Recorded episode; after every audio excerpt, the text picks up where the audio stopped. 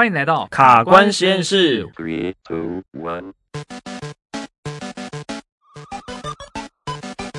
我是物理教师阿泽，我是主客人老郑。好，我们今天呢要来聊一下有关减肥瘦身的议题哦。好，相信这个减肥瘦身啊，现在其实不只是女性朋友们的专利了啊，很多男生其实对于自己的身材现在也是非常要求的。对啊，而且现在到了夏天，越来越热了。哦，对哦，快要暑假了嘛。哦、对啊，嗯，那这样不免俗，还是要去海边玩一下。对，而且现在还有一个很重要的问题，就是全球暖化。嗯、哦，全球暖化，我们的夏天越来越长了啊，这样就。更多时间要穿的比较清凉一点，对对对，嗯、所以我想这个瘦身啊，这个议题啊，会越来越变成显学。没错，而且我们现在又解封了嘛，其实大家也开始都有出国啊，然后或或是会去一些海岛国家哦，那可能穿泳衣啊，然后或穿比较呃清凉的衣服，这其实就是真的身材这个问题哦。最近其实也开始我自己啦，我自己也开始比较开始要注重了。哦，为什么？好，诶、欸，这是比较私人的问题，哎、欸，这是比较私人的问题。哦，OK，OK，好，那有关这个瘦身，其实我们常常会遇到的是，诶、欸，很多人开始运动之后啊，诶、欸，还没有瘦到身，还没有减到肥，就先运动伤害了、嗯。哦，对，这超多人都会有的，嗯、就是说，诶、欸，他。本来都没运动习惯，然后为了运动，因为为了要减肥，对，然后特地去找了一个运动来弄，然后结果可能做了两个礼拜就爆了。嗯，真的，我们在临床整天都在看这种类型的人。是，OK，所以今天呢，我们就要以物理治疗师的观点来聊聊有关瘦身减肥的问题哦。所以我们从网络上呢找到了一些有关瘦身减肥的一些迷思，那我们就准备来一起闯关喽！马上进入我们的闯关红绿灯，Go！有个懒人瘦身法，使用骨盆枕躺着就能够瘦，真的这么神奇吗？好，我觉得回答吼今天有关瘦身的问题前，嗯、我们要先来稍微定义一下什么叫做瘦身啊。嗯，哦，好，瘦身其实我的观点会是觉得它大概有两种意思。第一个是你真的有减重了，无论是减脂还是减肌肉，你的体重有下降了。哦，这个可能就是我们所谓的瘦身。是，那第二种是视觉上的，哦，视觉看起来就没有那么胖的感觉，看起来没有那么胖。先有个状况可能是你的肌肉量没有变化，然后脂肪量也没有变化，但是你的身体排列看起来让你更苗条了。哦，等于就是体态改变了，体重可能没有改变。没错，对。那如果这种样子可以让你看起来比较瘦，诶，其实它也是我我认为也是一个广义的瘦身。OK，好，所以回到我们这一题骨盆枕啊，嗯，我会认为，因为它的作用，我不知道，我不知道各位听众有没有看过骨盆枕，像是一个月亮形的东西，然后放在你的、嗯、呃大概是腰骨盆那一带，然后好像就躺着在那边摇这样子，对，在左右摇摆。嗯那其实这个动作，它并不会因为摇摆动作让它的哦什么运动量很高啊，就可以借此来瘦身。你看起来用起来也是蛮懒人的感觉，对，很轻松。对对对。那我相信它的原理会比较像是我们透过这样摇摆的动作，然后因为骨盆枕上有一些设计嘛，是它可以有机会把骨盆放回一个相对比较好的位置。哦，因为我们的骨盆是可以微动的一个关节嘛，没错。所以透过这样的摇摆，或许可以让它。松解开，然后让它弹回比较好的位置，是大概是这样子。对，所以这一题的话，我会觉得啦，它其实没有那么神，嗯、但是真的可以做到。哦，把骨盆瞧一瞧，好像看起来骨盆就比较小嘛。我认为还是比较困难一点点，嗯、但的确，我觉得它可以起到一定的，比如说你有腰部骨盆这边的一些酸痛不舒服啊，嗯、你用了这个产品，有一些自己主动的动作进去的话，嗯、确实可能可以缓解一些腰酸的问题。哦，尤其有很多坐姿的工作者，没错，每天整个腰椎啊，然后肌那个臀部、嗯、很多臀肌失能的。对，哎，或许可能就可以透过这样子的一个刺激，是，所以呃，让他等于是聊胜于无啦，没错，就是有总比没有好这样子，没错，对，所以至于躺着就能瘦，那当然是没有那么好康的事情啦。哦、嗯、，OK，有一点过度延伸了这样子，没错，对对对，好，那我们来看这一题，我们给过吗？Yes，OK，okay, 过关。好，好，那我们来进入下一题。第二题，懒人瘦身法，按摩能减脂吗？在物理治疗上，徒手治疗对瘦身也有帮助吗？好哇，讲到这个啊，嗯，老郑你怎么看呢？其实我觉得回答两个部分啊，第一前半部就是讲说按摩这件事情能不能减脂，我觉得这个呃听众朋友应该也了然于心哎。对啊，这个 应该是不太可能，对吧、啊？因为提提到减脂这件事情，已经牵涉到你的体组成因此而改变了。没错，对，就好像你想你想按摩，按摩就算按的再强，就像你再揉一个面团，油揉了揉了一万遍还是油。没错，对，所以你说按摩要减脂嘛，我想可能比较比较困难了哈。是。对，但是它对于放松你的身心灵可能有一点帮助。对，对，可能可以让你一些紧绷的肌肉、比较鼓的肌肉，诶，透过按摩完，诶，看起来会比较松软一点，比较 fit 一点，嗯、这是有可能的。对啊，嗯、这个题目的下半部是问说，物理治疗的徒手治疗对瘦身有没有帮助？哦，嗯哼，这一题啊，我我觉得它算是间接的。嗯哼，我先回答我我看到的感觉啦，就是.就是说徒手治疗其实它对于呃，想要运动的人，想要透过运动来瘦身的人，你透透过一些徒手治疗，可以让你运动的效率变高哦。对，它的积极意义是这样，嗯、然后再来就是降低你的运动伤害的风险。嗯哼，我觉得它的积极意义比较像是这一个。OK，、嗯、那阿哲你怎么看？好，我觉得徒手治疗可能，呃，大家会把它想成就是我们比较平常针对一些这种肌肉伤害啊、运动伤害的部分。嗯、那其实有一块的徒手治疗，它的手法是专门在做消水肿。哦，消水肿，消水肿就是我们的淋巴循环啊，或者一些水、嗯、哼。呃体液的滞留，对，可能积在我们的四肢，所以这个时候看起来也、嗯、我们也会稍微比较浮肿一点，嗯、有没有？像？有一些女性朋友可能呃生理期啊，或或者说身体有一些变化的时候，就会有这样的困扰。嗯、那的确，我们是可以透过物理治疗的一些引流的手法呢，去改善这个肢体肿胀的，等于是改变这一些水排列的方式，对，让它排可以流回、嗯、流回我们的静脉血里面，然后回到我们的血液循环里面，所以不会积在体表这样子。对，看起来就会比较瘦一点。OK，, okay. 我我我会认为这个物理治疗的徒手治疗在这一块的话，确实也会有帮助。等于是让它的水在对的位置，而不是在体表，增加你的视觉的那个膨胀的系数这样子。嗯，没错。OK，好，那我们来听看这一题给过吗？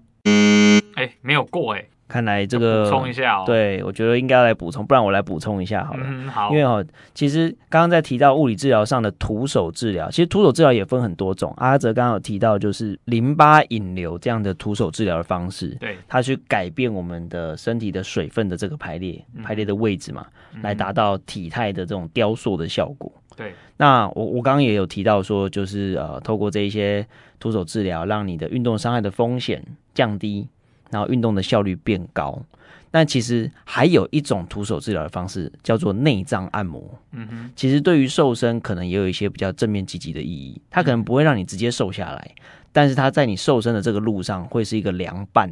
嗯哼，对，为什么这个内脏的按摩呢？它可以协助你的内脏的那个蠕动啊，像我们尤其是肠胃，肠胃的这个蠕动就可以正常化。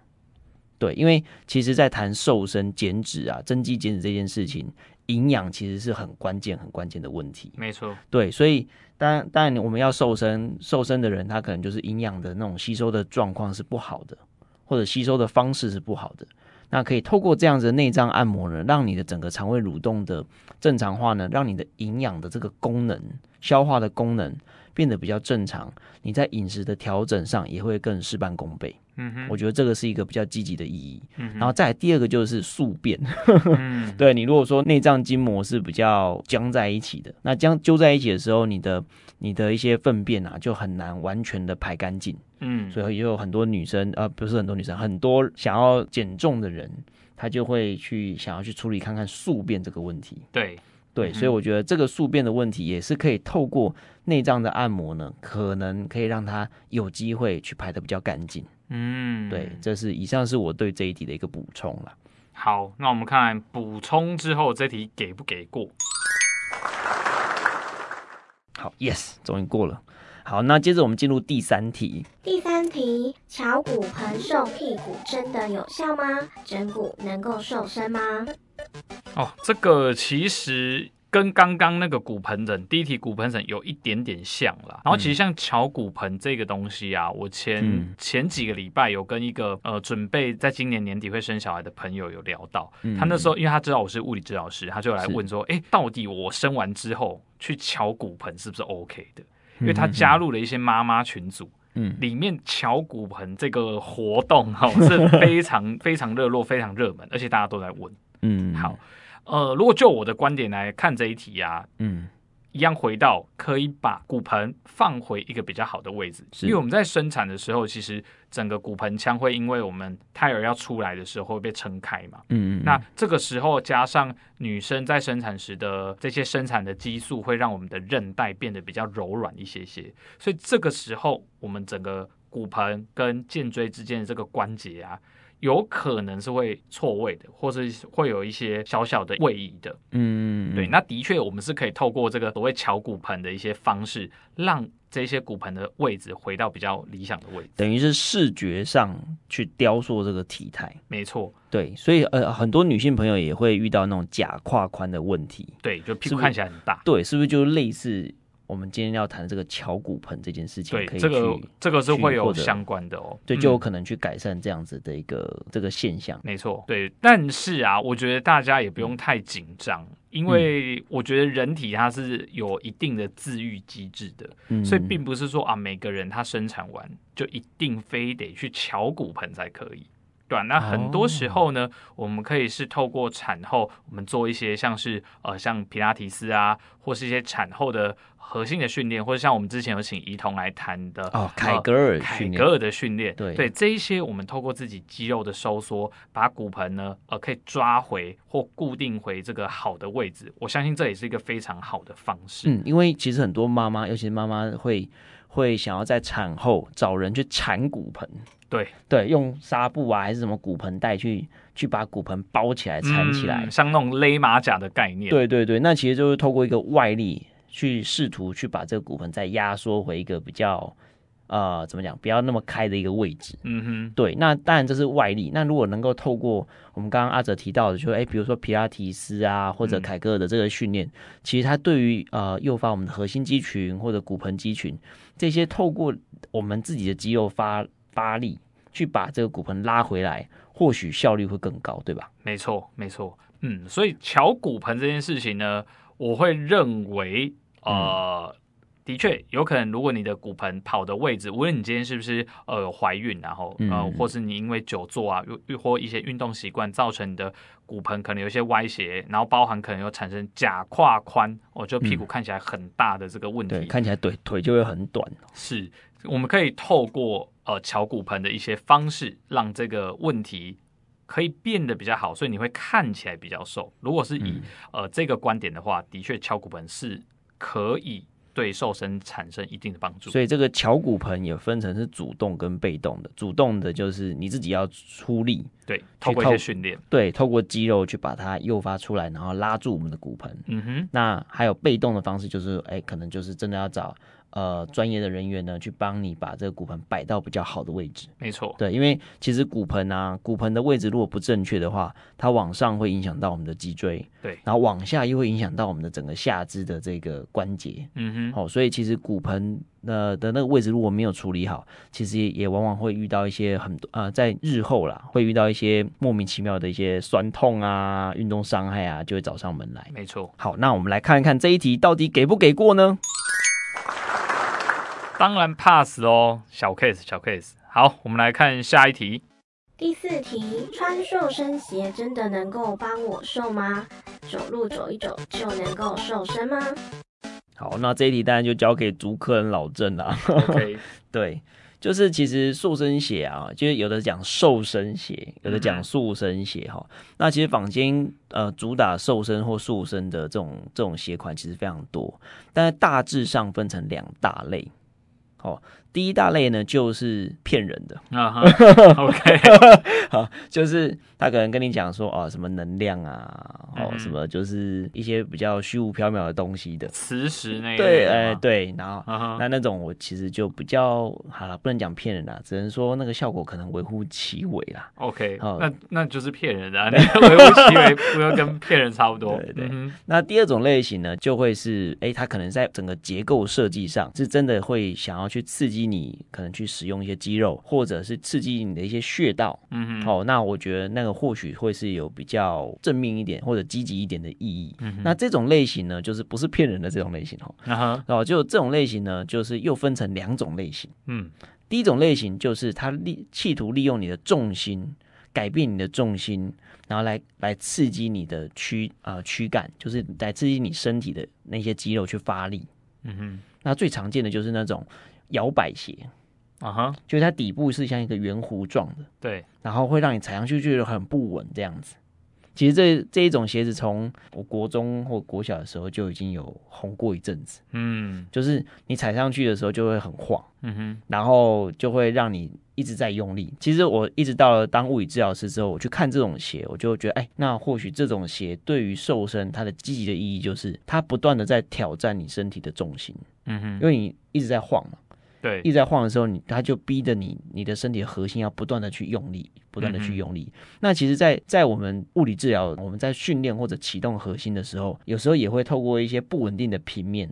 对，来挑战就是我们的顾客的一些一些核心的肌群的发力，嗯，或者来诱发它，嗯嗯，好，所以它在这个原理上或许是有激发你的肌肉更加用力，然后来达到增加运动量以及雕塑体态的一个效果，嗯哼，这是第一种类型的。那第二种类型呢，就是真的是一些物理上的刺激啦。嗯哼，就是它可能就是啊一些按摩的揉珠啊，啊哈，对，那或者说有的鞋款会搭配一些穴位的刺激，嗯哼，那事实上这种在呃中医上面，他们也确实是有一些穴道会达到一些刺激你的下肢肌力收缩或者你的核心的这些肌群收缩的效果，嗯哼，所以算是一个比较积极的一个意义啦，大概呃比较有有可能有效的塑身鞋。大概就是后面这两类这样子，嗯嗯。但是各位听众朋友也不要急着想说，哦，那是不是这两类我买来就马上穿了就会瘦哈？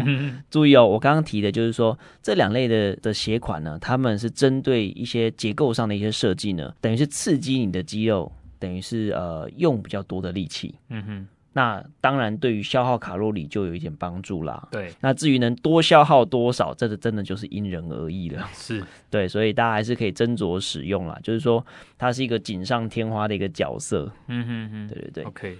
好，那我替听众朋友问一个问题啊，嗯、像我们刚刚有提到那种船型的塑身鞋，是到底适不适合长期穿？它这样子的这种结构会不会对我们脚产生什么样的伤害？哇，这个问题真的问的非常好。其实我刚刚也很想要补充这一点，嗯、就是其实大家买来然后就说哦，那我是不是都每个人都来穿，那每个人就都瘦了？嗯哼。但我们刚刚有提到一个关键字叫做运动伤害。对对，就是今天你如果穿了这种会刺激你的肌肉，尤其是我刚刚讲。哎，底部是比较不稳定的这种鞋款的时候，这个就看每个人的条件了。嗯哼，如果你曾经有受过下肢的一些伤害，或者说你的腰椎本来就有一些不稳定的问题，比如说椎间盘突出，比如说呃腰椎滑脱这一些呃腰椎曾经有受过伤的人，其实在使用上就可能要很小心。嗯哼，对，因为你的那个你的病况可能不适合去。接受这么样呃大量的刺激，嗯哼，因为你一旦穿上去，你站着的每分每秒，或者你走路的每分每秒，都是被保持在一个不稳定的一个平面。OK，哦，那这个时候对于你的腰椎啊，或者你的下肢的肌肉，可能就会造成额外的负担。嗯，那万一你有一个就是本来的一个旧伤，可能就会因此就是旧伤就找上门来了。嗯哼，对。好，那我们来看看这题给不给过。OK，过关，好，不愧是竹科人老郑。好，那我们来看下一题。第五题，最近有跳绳减肥法，有氧瘦身，那蹦蹦跳跳真的能够瘦身有效吗？好，这个有氧瘦身，哈，我觉得可能要先来谈一下，就到底瘦身这一件事情是怎么样可以达成。好，如果我们讲啊是比较偏我们刚刚前面提到的，如果你真的是要减重，无论是你要减脂肪、减肌肉的这种减重呢，我们会需要一个条件，就是你摄入的卡路里，也就是你吃的东西的这些热量呢，必须要低于你使用的热量，也就是你一天当中你的基础代谢啊、你的运动啊、你的工作消耗的卡路里，这件事情必须先达成，好，就可以达到所谓的瘦身。哦，这个在能量上才能取得一个往天平的另外一边倾斜，没错，就是要负嘛，哦，你就才能去消耗这些呃、嗯、多余的能量。那再来呢是。运动这件事情，可能很多人的幻想会是：我在运动的当下，我就可以燃烧脂肪。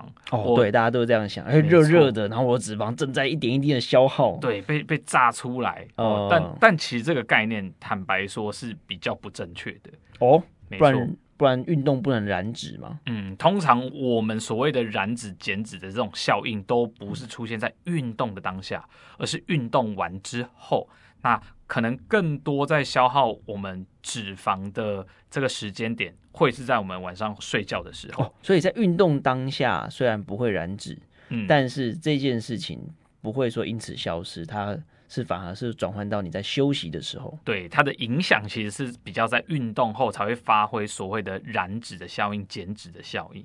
对，那针对这个议题，其实因为还有蛮多东西可以讨论的啦，嗯、所以各位如果对于这种比较科学化的呃增肌减脂的议题有兴趣的话呢，欢迎底下留言，好不好？那如果说留言数。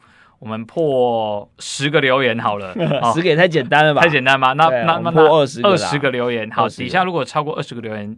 听众朋友想要听这个科学化的增肌减脂的话，我们就另开一集。然后我们我们也可以邀请呢其他的专业来跟我们一起来做这一集的讨论哦。专业的一些专业跟我们一起来讨论这个、嗯。因为其实我们也有开过科学化的增肌减脂班，嗯哼，而且连续开了好多期，然后效果都非常好。对对，那后来其实是因为疫情，所以我们才停掉了。对啊，没有错。所以其实我们对于科学化的增肌减脂，其实会是蛮有一套的哦。是，对我们也蛮多经验的。哦对对，好，所以回到这一题啊，嗯、这个跳绳哦，我个人会认为确实是可以的哦，因为跳绳啊，它其实是一个还蛮累的运动。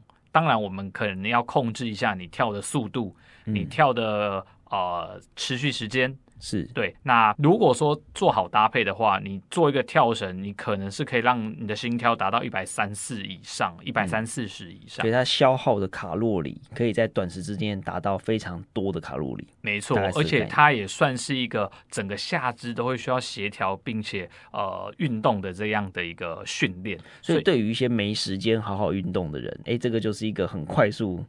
消耗卡路里的方式喽，没错，你可能只要连续跳个十分钟，然后把你的频率、把你的速度稍微控制一下，让它是比较快一点的。嗯，诶，它可能真的是可以让你取代一些你要做比较久的有氧运动。嗯，是，OK。所以这一题呢，我会认为跳绳在。你的强度还有还有时间在控制底下，它确实对瘦身是会有效的。但是我想补充一点，就是跳跃这件事情啊，其实对整个下肢的动力链是一个蛮强的一个刺激。嗯，那像刚刚就像阿哲提到，哎，为什么跳跃它在短短的时间里面可以达到其他的运动没有办法达到的这种消耗卡路里的一个的能力呢？嗯，其实有一个最大的关键就是。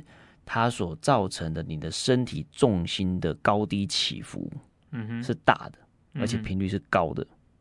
我举个例子，就是比如说我们在跳绳的时候啊，你在跳的过程当中，你的身体的高低起伏啊，可能会高达十五到二十公分。可是当我们在慢跑的时候，我们身体的重心起伏大概在十公分上下，嗯哼。所以你每跑一步，跟你每跳一下所产生的你的整个。体重呃，体重往上的这个位移量就会有一个差距存在，对，所以这一个重力位能就是直接就是等于是转换到我们消耗的这个卡路里了。嗯哼，对对对，所以那再回过头来讲，就是我们刚刚提到运动伤害这件事情，你随着你的身体的重心被推高的越多，或者重复的次数越高，其实你下肢受到这个撞击力或者需要的缓冲的这种能力就越高。嗯哼，所以你的运动伤害的风险也会跟着拉高。嗯，所以我在这边要提醒各位听众朋友，你如果你想要用跳绳这件事情来当成你的主要运动类型的话，一定要请教练或者说相关的专家哈，或者说物理治疗师去观察一下你在跳跃的过程当中，你的整个下肢的排列是不是正常的？嗯，是不是真的呃有维持住我们关节的正中，哈，关节的稳定性？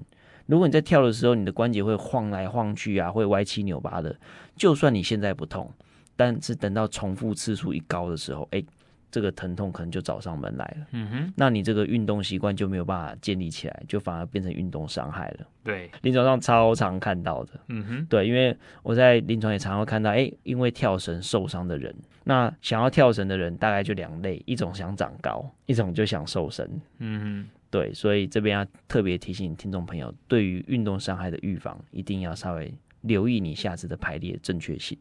好，那我们来看看这题给过吗？好，OK，这题也是算还蛮简单啦齁。嗯，那我们来准备下一题。第二题，慢跑能够瘦身吗？奇怪，怎么跑怎么都达不到减肥的功效呢？到底应该要怎么跑呢？哦，这一题啊，就是。又回到刚刚阿哲所提到的，他对于你消耗的卡路里有没有，就是有没有足够，就是一个关键哈。嗯、哼所以慢跑这件事情到底能不能瘦身呢？取决于你跑的频率，嗯，好，以及你跑的强度。嗯哼。所以其实我会建议啦，你如果想要慢跑瘦身的话，其实你如果要达到消耗卡路里或者达到运动的效果的话，你一定要在慢跑的时候去加入一些元素哦。什么元素呢？就是间歇性的一个高强度的一个训练哦，间歇性。对对对，嗯、你比如说，好，你想要跑十 K，嗯，那我会建议，比如说，哎，你中间穿插个一两百公尺的冲刺，好，那就可以那个短时间里面呢，去拉高你的心跳，拉高你的整个肌肉的这个活动性，然后呢，也提升你的体温，提升你的耗氧量，嗯哼，对，然后接着再进入一些缓和的一些比较缓的，比如说快步走啊，或者慢跑，这样就可以达到有效运动的目的。而且不只是运动，也可以有效的去燃烧你的卡路里。嗯哼。那另外我要补充一点呢、啊，就是其实慢跑这件事情啊，先别先不提说能不能改变你的体组成，就是改变体脂肪这件事情哦。但是它其实可以先达到一件事情，就是你透过慢跑呢，去动到我们的躯干。嗯哼。对，就是我们躯干，我们的整个身体这个躯干的部分呢，因为我们慢跑的时候跨步的幅度会大，对，然后手跟脚会有一个就是交替的动作，这个交替的动作只要够大的时候，它可以让你的整个躯干呢做到比较大幅度的旋转扭转，嗯哼，那其实掌控躯干的这些肌肉就会适当的被活化，嗯哼，那当它活化的时候，你的体态就可以优先获得一个改善了，嗯，所以先不谈你有没有瘦。至少你的体态就有机会变得比较好看，嗯，对，因为你的可能原本是比较浮肿的肌肉跟体态，哎，可以透过这样躯干的的这种交替运动一多的时候呢，它就有机会让它看起来比较 fit。所以这些答案呢，就是慢跑其实对瘦身是有效的，但是你的跑的方式是要对的。嗯哼，对，OK，好，那我们来看看这一题有没有过关。Yes，连续 pass，好。那我们来看下一题。第七题，仰卧起坐能够瘦肚子吗？不是动哪里就能够瘦哪里吗？难道没有效吗？好，我真的很喜欢这一题哦，因为这我跟我非常多的学生或是呃个案讲过这个东西。因为大部分呢，就会真的是像这个题目问的啊，我也想要瘦肚子，嗯、我就拼命的做什么仰卧起坐啊，吼，然后或练肚子的这些练核心啊什么，对，核心旁边都是脂肪，都是肚子这样子，对，或是什么八分钟腹肌。撕裂者啊，等等的东西哈，那、嗯、或是像女生很喜欢瘦的另外地方就是拜拜袖、蝴蝶袖哦，所以就拼命练一些可能三头肌的一些训练。好，我们先回到第一个小问题，想瘦哪里就动哪里，是不是对的？其实这件事是错的。我们以瘦脂肪的角度来看的话，嗯，你的脂肪代谢没有办法是做局部瘦身。我这边讲的是我们透过呃可能运动饮食的方式啊，如果我们不透过医美哦，我们先说，我们不透过什么 抽脂啊，或是什么冷冻减脂，现在这些这些黑科技、高科技哦。嗯、我们正常状况下，透过运动饮食的调整的话，是没有办法做到所谓局部减脂的这样的一个效果的。哦，那我们的减脂都是透过我们整个系统性的代谢去做到减脂燃脂的效果。哦，所以你会先脂肪累积到哪里，跟哪里的脂肪会先瘦，有时候其实跟你的基因是比较有关系的。嗯，这样有的人就动了老半天，就先瘦胸部。没错，对，很多女生有这个困扰。对，或是胖都先胖脸，然后让人家一看就知道你变胖了之类的。嗯嗯哼，好，那再回到呢，仰卧起坐这件事情，呃，对于瘦肚子有没有效？那呃，基于减脂的角度来说，就是没有效果的。嗯、不过呢，做仰卧起坐，很多人其实目的是为了要练腹肌。嗯，那我这边也要给一个概念，仰卧起坐对于练腹肌其实帮助也是比较不大的。为什么呢？因为其实做仰卧起坐，腹肌的确会有用力，但是用更多的力量其实是我们的髋屈肌哦。这条肌肉呢，其实是比较像是把我们的大腿跟我们的肚子跟我们的身体拉近的肌肉。嗯，所以这个动作并没有完全充分去收缩我们的腹肌。对，所以即使今天你真的是想要让你的腹肌变得强壮一点的话，可能仰卧起坐就不是一个非常好的选择，而且、哦、那这样应该要选哪一种训练呢？好，如果是真的针对腹部的这个肌群要去做到训练的话，我个人会比较推荐一个更安全的运动，叫做死虫式，好，day bug，嗯啊，死虫式其实它就会有一点像是呃，我们躺在。垫子上，然后有一个四脚朝天的这样的动作，哦、像一只死虫子一样。没错，是的。嗯、那因为死虫在健身界啊，哦，其实已经算是广为流传的一个运动。那甚至大家可以稍微 YouTube 搜寻一下，嗯、就可以看一下死虫是怎么去练习的。嗯、它看起来好像不难，那或者说，哎，你觉得好像没有一些在卷动腹部的动作。不过，它对于腹部的刺激是非常好的，会让你的腹部炸裂这样子。没错，而且也会比仰卧起坐。呃，更有效益。不过我们刚刚有提到啊，就是呃，动哪里对于那个地方的脂肪啊的燃烧啊，或是消耗是没有帮助的。不过是可以雕塑那个区块的肌肉的哦。哦，因为我们的肌肉透过训练，它会变得呃比较呃。增肌哦，所谓的增肌，或者说这个肌肉形状会变得比较好看，比较结实这样子。对，嗯、这件事情呢，其实是可以让你的视觉上看起来是比较好看的。等于是比较松散的肌肉变成是一个比较紧实的肌肉，对于线条是有帮助的。这样是有帮助的、嗯、哦。今天如果我们举例哦，如果你的呃，比如说拜拜袖好了。啊，那拜拜袖通常是我们的三头肌外面还会再包成我们的皮下脂肪。嗯、好，这个时候虽然我们做一些三头肌的训练呐，嗯，呃，没有办法把。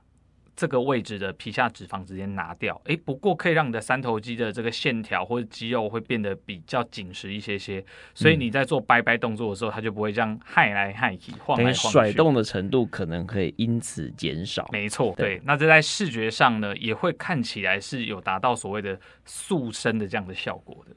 OK，好，所以我们这一题的回答，那我们来看有没有给过呢？Yes，欧趴喽，睡啦。好，OK。我们今天其实聊了很多有关这个瘦身问题啦，嗯、那其实很有心得哦。对，那我们大概都是以物理教师的观点哦，会给大家可能在网络上看到的一些可能是呃瘦身教练、健身教练的观点，可能会有一点点不一样。嗯嗯，但我们也是算是比较快问快答的方式在回答啦。所以如果听各位听众朋友针对我们今天聊到的一些问题，呃，有不清楚的地方，或是诶你有其他更多的问题。或是你对于瘦身这个主题真的非常有兴趣，那我们刚刚提过嘛，如果我们底下留言超过二十则，对，我们就来留起来专题，我们就来开车，OK？对，开车喽，OK？好，那以上就是我们今天的节目内容喽。我是物理治疗师阿泽，我是主客人老郑，卡关实验室，我们下次见，拜拜。